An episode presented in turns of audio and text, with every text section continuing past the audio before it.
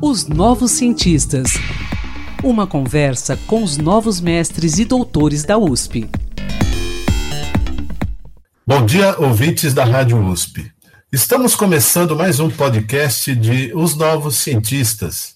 E hoje falaremos sobre alguns aspectos de um fenômeno recente no Brasil, que é a migração de venezuelanos. Dados da CONARE, órgão vinculado ao Ministério da Justiça, mostram que entre 2011 e 2020, o número de solicitações de reconhecimento da condição de refugiado chegou a mais de 150 mil.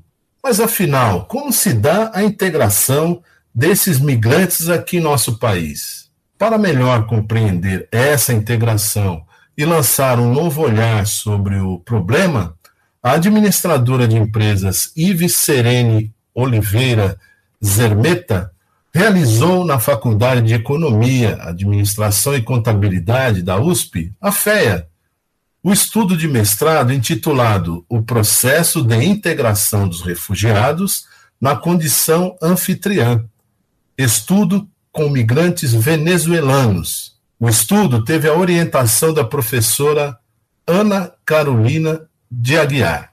Bom dia, Ive, como vai? Tudo bem? Obrigado aqui pela sua participação no nosso podcast. Bom dia, eu que agradeço a oportunidade.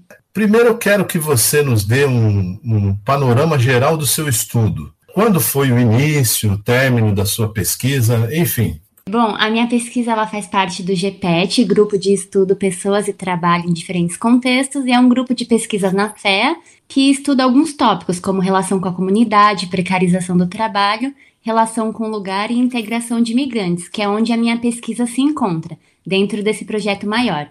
É, meu estudo foi iniciado em 2018 e concluído em 2020. E ele contou também, né, com suporte financeiro da Fapesp. E basicamente o objetivo dele foi compreender a trajetória de integração dos migrantes venezuelanos que foram obrigados, né, a sair da Venezuela. Ou seja, ele buscou entender os fatores que facilitam e prejudicam esse processo ao longo do tempo, desde o momento em que o migrante chega até o momento atual. E eu li em alguma parte do, do, resumo de sua pesquisa que você verificou aspectos mais subjetivos dessa imigração, dessa migração de venezuelanos, né? Por que você optou por essa via, né? De verificar esses aspectos mais subjetivos? É, então, eu optei por verificar por aspectos, é, verificar aspectos mais subjetivos, porque a maioria dos estudos que eu encontrei analisava apenas aspectos funcionais. Por exemplo, se o migrante tinha moradia, emprego, falava idioma. Poucas pesquisas iam além e buscavam entender a perspectiva do, do refugiado nesse processo. Então, na visão do próprio refugiado, o que é estar integrado? Será que é só ter moradia e emprego? Eu quis me aprofundar nisso, né? Eu quis entender como outros aspectos, por exemplo, a relação que ele estabelece com essa nova cidade, as conexões sociais, as diferenças culturais, a própria forma como ele se sente acolhido, como ele se percebe dentro dessa nova comunidade. Todos esses fatores são fundamentais para a gente entender o processo como um todo.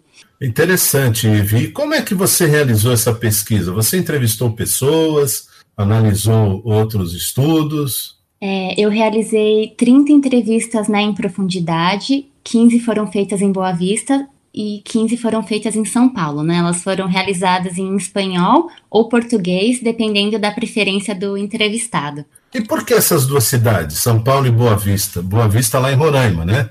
É, são cidades que contêm aí maior concentração de venezuelanos no Brasil? Isso, eu escolhi Boa Vista e São Paulo por serem os locais com maior número de solicitações de refúgio, primeiro Boa Vista e segundo São Paulo. E além disso, são cidades com características completamente diferentes. E um dos objetivos do meu estudo foi entender se essa diferença de contexto influenciava no processo de integração.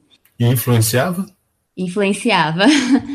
Aliás, isso é até é, é, o centro dessa próxima questão, porque sua pesquisa, a minha pergunta é se a sua pesquisa consegue mostrar os principais problemas para essa integração dos migrantes. Minha pesquisa mostrou que os principais problemas para a integração né, iam muito além da falta de emprego e moradia e, por vezes, dificuldade com o idioma. A maioria dos entrevistados declarou que outros aspectos, como saudades que eles tinham da cidade natal, o preconceito que eles sofriam aqui, carregar esse rótulo de ser chamado refugiado, dificuldade de fazer amizades, por vezes prejudicavam muito mais nesse processo.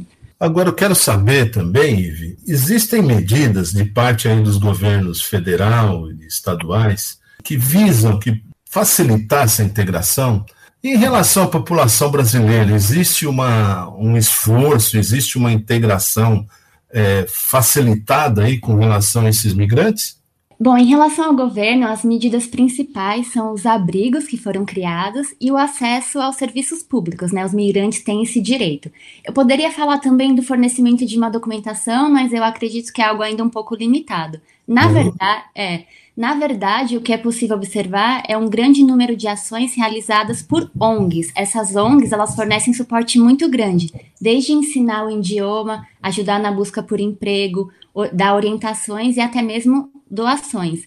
E sobre a questão da população, é, é possível perceber que há ainda um nível bem alto de xenofobia, né? Frases como: "Você veio roubar meu emprego", "Volta para Venezuela", por causa de você, menos brasileiros são ajudados. São frases mu ainda muito comuns que eles escutam.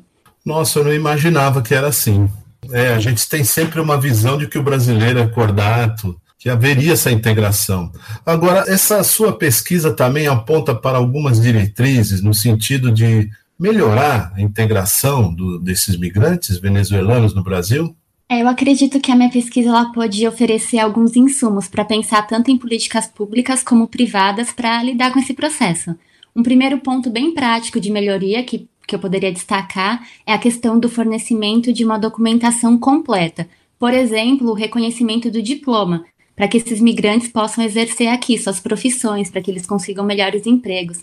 Hoje em dia, essa validação de, de diploma é um processo extremamente difícil extremamente burocrático. Um segundo ponto seria a questão da interiorização. Então, muitos venezuelanos, eles ainda chegam pela fronteira, né, Roraima, Boa Vista, e ficam por lá. E Roraima não tem como acolher todos eles.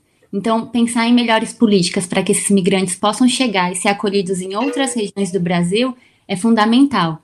E é importante destacar isso porque, em Boa Vista, por exemplo, que é um município bem pequeno e é o que recebe o maior número de imigrantes, lá os venezuelanos sofrem muitos ataques, preconceitos, tem muito conflito, muita gente na rua, muitos vivem ainda em situação bem precária, porque realmente a cidade não consegue acolher todo mundo. E me diga uma coisa, é, na sua opinião, esse fluxo migratório ele ainda está em crescimento? Ah, se, se for analisar o fluxo no Brasil, ele teve um aumento muito grande de 2017 para 2018. Depois, esse número começou a cair. Então, na minha opinião, esse fluxo tende a reduzir, mas isso não significa que o Brasil vai deixar de receber um grande número de venezuelanos anualmente. Eu acredito que isso ainda vai se manter por um tempo. Excelente. Ive, eu quero agradecer pela sua presença aqui, pela sua participação nos Novos Cientistas, ok? Mais uma vez eu que agradeço a oportunidade. Legal, Ive. Um ótimo dia para você. Aqui foi o Antônio Carlos Quinto em mais uma edição do nosso podcast Os Novos Cientistas. Pesquisador, se você quiser falar de seu estudo, sua pesquisa, envie-nos um e-mail para ouvinte.usp.br. Um bom dia a todos e até quinta-feira que vem. Pesquisas e inovações.